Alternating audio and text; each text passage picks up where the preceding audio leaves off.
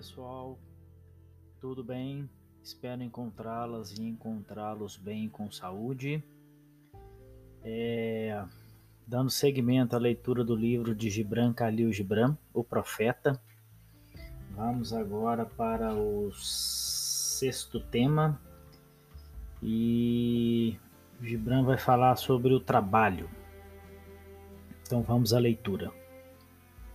Então um lavrador disse: Fala-nos do trabalho.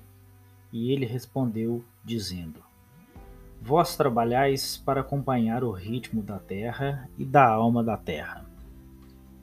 Pois ser indolente é tornar-se estranho às estações e afastar-se do cortejo da vida, que avança com majestade e orgulhosa submissão rumo ao infinito. Quando trabalhais, sois uma flauta através da qual o murmúrio das horas se transforma em melodia. Quem de vós aceitaria ser um caniço mudo e surdo quando tudo o mais canta em uníssono? Sempre vos disseram que o trabalho é uma maldição e o labor uma desgraça.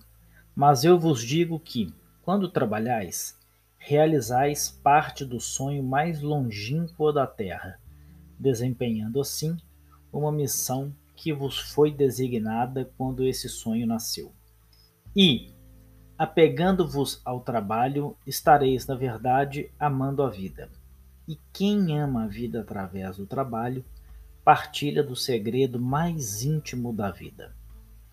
Mas se, em vossas dores, chamardes o nascimento uma aflição, e a necessidade de suportar a carne uma maldição escrita na vossa fronte, então eu vos direi que só o suor de vossa fronte lavará esse estigma. Disseram-vos que a vida é escuridão, e no vosso cansaço repetis o que os cansados vos disseram.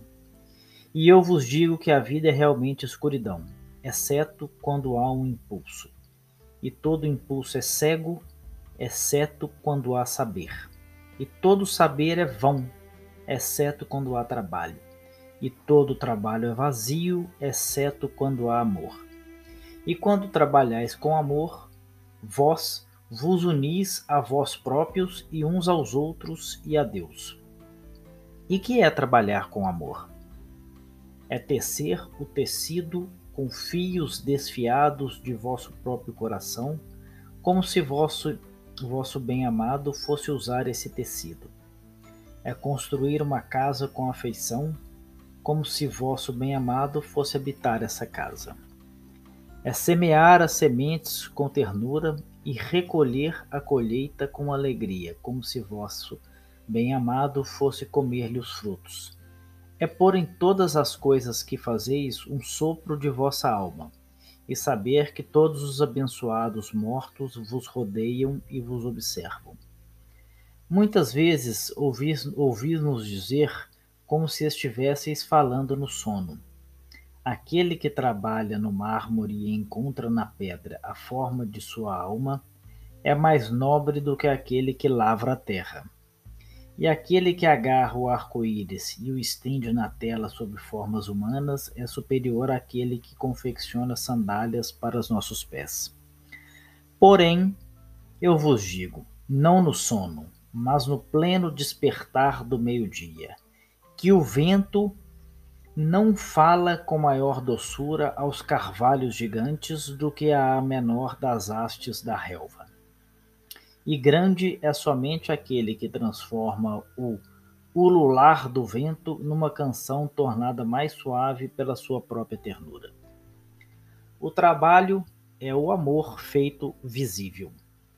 E se não podeis trabalhar com amor, mas somente com desgosto, melhor seria que abandonasseis vosso trabalho e vos sentasseis à porta do templo a solicitar esmolas daqueles que trabalham com alegria. Pois, se cozerdes o pão com indiferença, cozereis um pão amargo, que satisfaz somente a metade da fome do homem. E se espremerdes a uva de má vontade, vossa má vontade destilará no vinho seu veneno. E ainda que canteis como os anjos, se não tiverdes amor ao canto, tapais o ouvido do homem às vozes do dia e às vozes da noite. Fim. Mais um tema profundo, um tema que nos permite uma boa reflexão. E para terminar, entrou pelo pé de pinto, saiu pelo pé de pato. Quem quiser me conte quatro. Entrou pelo pé de pato, saiu pelo pé de pinto. Quem quiser me conte cinco. Um abraço, paz, luz e bem.